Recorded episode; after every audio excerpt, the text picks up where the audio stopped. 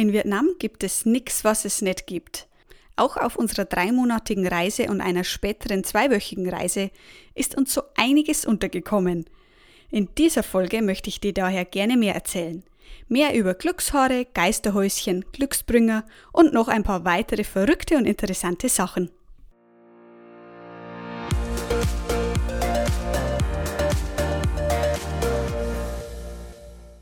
Hey, ich bin Melanie und Gründerin von Rucksack rauf und weg, deiner zuverlässigen Quelle für tolle Reiseprodukte und nützliche Reisetipps.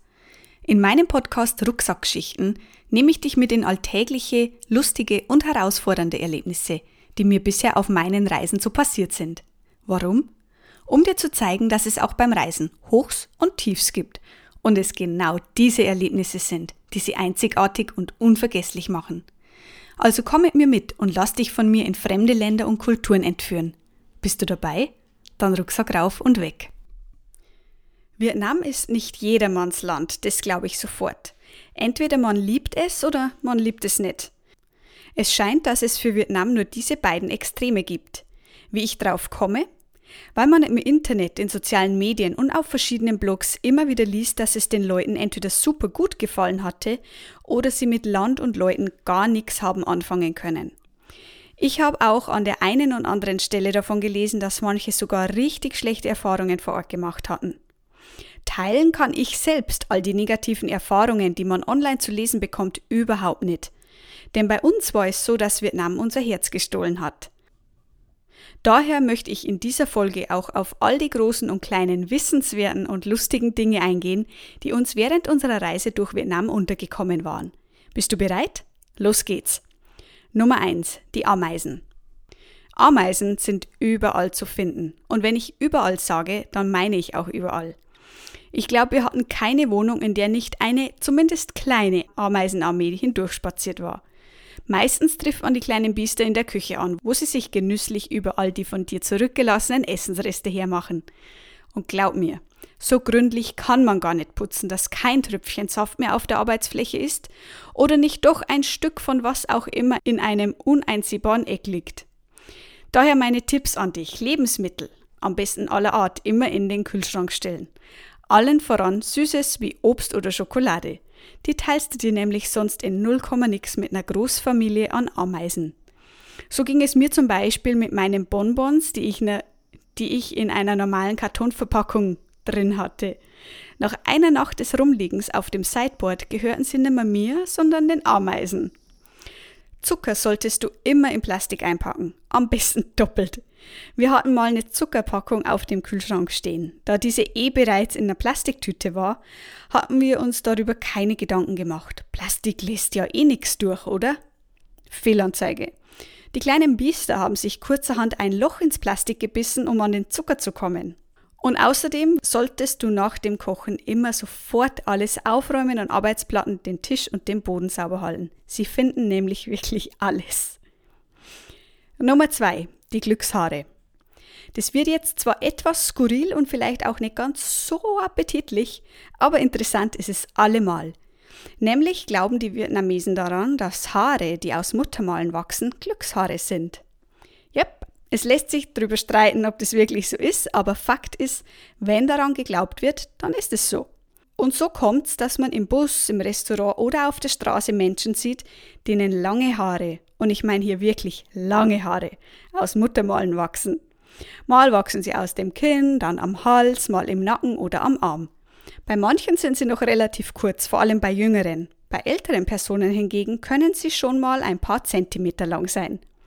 Nicht immer ganz so appetitlich, das muss ich an dieser Stelle gestehen, vor allem wenn man so lange Haare im Gesicht einer Person gesehen hat. Aber was für uns nicht ästhetisch ist, ist für sie ein Zeichen von Glück. Nummer drei: Die Fingernägel.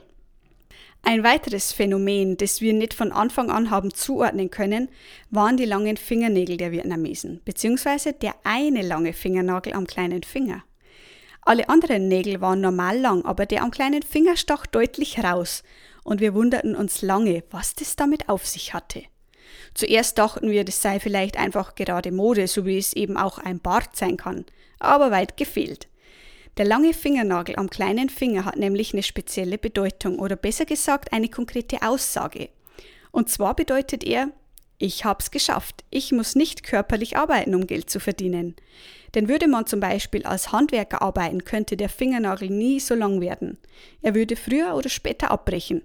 Und somit ist ein langer Fingernagel am kleinen Finger ein Indiz dafür, dass die Person keine körperlich anstrengende Arbeit machen muss. Warum es aber speziell der kleine Finger ist, das weiß ich leider bis heute nicht. Nummer 4. Die ausländischen Glücksbringer. In Folge 7 über das vietnamesische Neujahr hatte ich es ja schon mal kurz erwähnt. Ausländer bringen, neben Hahn in Muttermalen, Glück. Die Familie, bei der wir Ted feierten, erklärte uns, dass es ein positives Zeichen des Universums wäre und dass es ihnen dadurch im nächsten Jahr besser gehen würde als im vergangenen. Außerdem bringt es nicht nur Glück hinsichtlich des Lebens, sondern erhöht auch das Ansehen bei Familie und Freunden. Uns freute es natürlich, dass wir da der Familie Glück und Ansehen schenken konnten, indem wir einfach nur da waren. Und daher verwunderte es jetzt auch nicht, dass uns all die Nachbarn und Freunde nicht nur die Hände schütteln wollten, sondern uns auch gerne noch zu sich nach Hause eingeladen hätten. Jeder will schließlich Glück und Ansehen haben, oder? Für mich auf jeden Fall total verständlich, wenn man daran glaubt. Nummer 5. Die Geisterhäuschen. In Berührung gekommen bin ich das erste Mal in Thailand mit Geisterhäuschen, doch es gibt sie auch in Vietnam. Es handelt sich dabei um eine Art kleinen Schrein oder Altar, der im Garten oder im Haus selbst errichtet wird, um den Erdgeistern, die das Grundstück oder das Gelände bewohnt hatten, eine Ersatzheimat zu geben, jetzt wo darauf ein Haus errichtet wurde. Man will sie damit beschwichtigen und wohlgesonnen stimmen, damit sie das Haus zukünftig beschützen mögen. Die Größe eines Geisterhäuschens ist davon abhängig, wie groß das Grundstück ist oder wie groß das darauf errichtete Gebäude wird. Ebenso kann es abhängig vom Standort sein, welche Größe es letzten Endes einnimmt. Meistens findet man aber relativ kleine Häuschen auf Sockeln. Sie können im Einzelfall aber auch mal die Größe eines kompletten Zimmers einnehmen, wie wir zum Beispiel in der Nang bei unserer Gastmama aus Folge 11 kennenlernen durften. Geisterhäuschen werden dann mit allerhand Figuren ausgestattet. Außerdem finden sich dabei Kerzen, Räucherstäbchen, aber auch Opfergaben wie Essen und Getränke. Die Figuren können dabei verschiedene Bedeutungen haben. So können sie entweder die Erdgeister selbst symbolisieren, verstorbene Familienmitglieder darstellen oder einfach als Unterhaltung für die Geister dienen. Nummer 6. Die Ehre. Die Ehre, das Auftreten und Wahrgenommenwerden in der Öffentlichkeit ist für die Vietnamesen sehr wichtig. Du wirst es nie erleben, dass sich zwei Vietnamesen auf der Straße anschreien oder laut diskutieren. Verhandeln? Ja. Streiten? Nein. Denn wie in vielen asiatischen Ländern ist es auch in Vietnam so, dass öffentlich streiten oder die Stimme gegen jemanden zu erheben absolut respektlos ist. Denn der Gegenüber verliert in der Öffentlichkeit dadurch sein Gesicht und bringt nicht nur ihn, sondern auch sich selbst in Verlegenheit. Ein weiteres Phänomen ist, dass die Vietnamesen, wenn sie etwas nicht wissen, dir lieber irgendetwas erklären, als gar nichts zu sagen.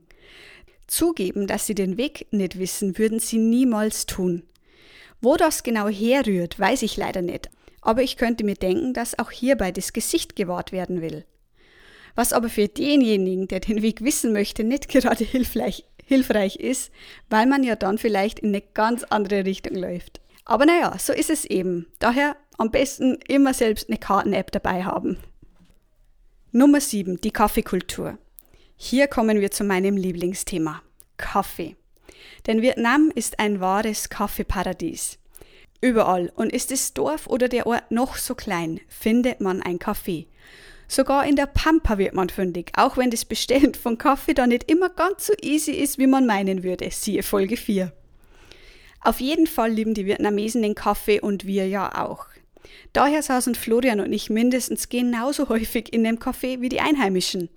Denn wir hätten uns in den starken, dickflüssigen und leicht schokoladig schmeckenden Kaffee reinlegen können. Aus diesem Grund haben wir uns auch eine entsprechende Ausrüstung für daheim mitgenommen. Und auf meinem Blog erkläre ich dir auch Schritt für Schritt, wie du ebenso das leckere Heißgetränk daheim zubereiten kannst, inklusive der Zutaten. Den Link dazu packe ich dir in die Folgenbeschreibung. Egal ob geeist, schwarz, heiß oder mit Milch, erlaubt es, was schmeckt. Die Bedienungen waren auch immer sehr nett und bemüht, uns die verschiedenen Geschmacksrichtungen zu erklären. Aber ganz ehrlich, wir hatten nie einen erwischt, der nicht gut gewesen wäre. Und jetzt, wo ich dir so darüber erzähle und vorschwärme, wäre es wirklich mal wieder Zeit für einen vietnamesischen Kaffee. Du siehst also, wir hatten nicht nur das Land, sondern auch die Menschen als herzlich offen und freundlich kennengelernt. Vietnam war für uns eine Bereicherung, hatte aber ab und an auch mal, wie in Folge 6 erzählt, Situationen dabei, in denen ich mich richtig durchbeißen musste. Leider sind sowohl die drei Monate 2016 als auch die zwei Wochen Anfang 2018 viel zu schnell vergangen. Aber ich bin mir fast sicher, dass Florian und ich irgendwann noch wieder einmal einen Fuß in dieses unglaublich faszinierende Land setzen werden. Allein der Kaffee wäre es schon wert. So, mit diesem Abschlusssatz, mit diesem Kaffee, verabschiede ich mich in die vorerst letzte Folge von Rucksackgeschichten aus Vietnam und ich hoffe, dir haben die vielen Einblicke in unseren Reisealltag sowie die unterschiedlichen Geschichten gefallen. Wenn du Anregungen, was ich noch verbessern könnte oder einen Themenwunsch hast, dann schreib mir gerne eine Nachricht. Meine E-Mail-Adresse findest du ebenfalls in der Beschreibung dieser Folge.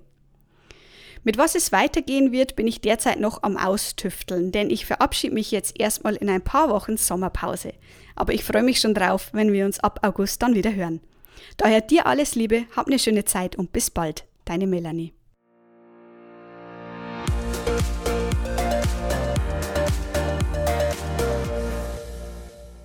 So, vielen lieben Dank an dich fürs Zuhören und fürs Dabeisein bei der heutigen Rucksackgeschichte.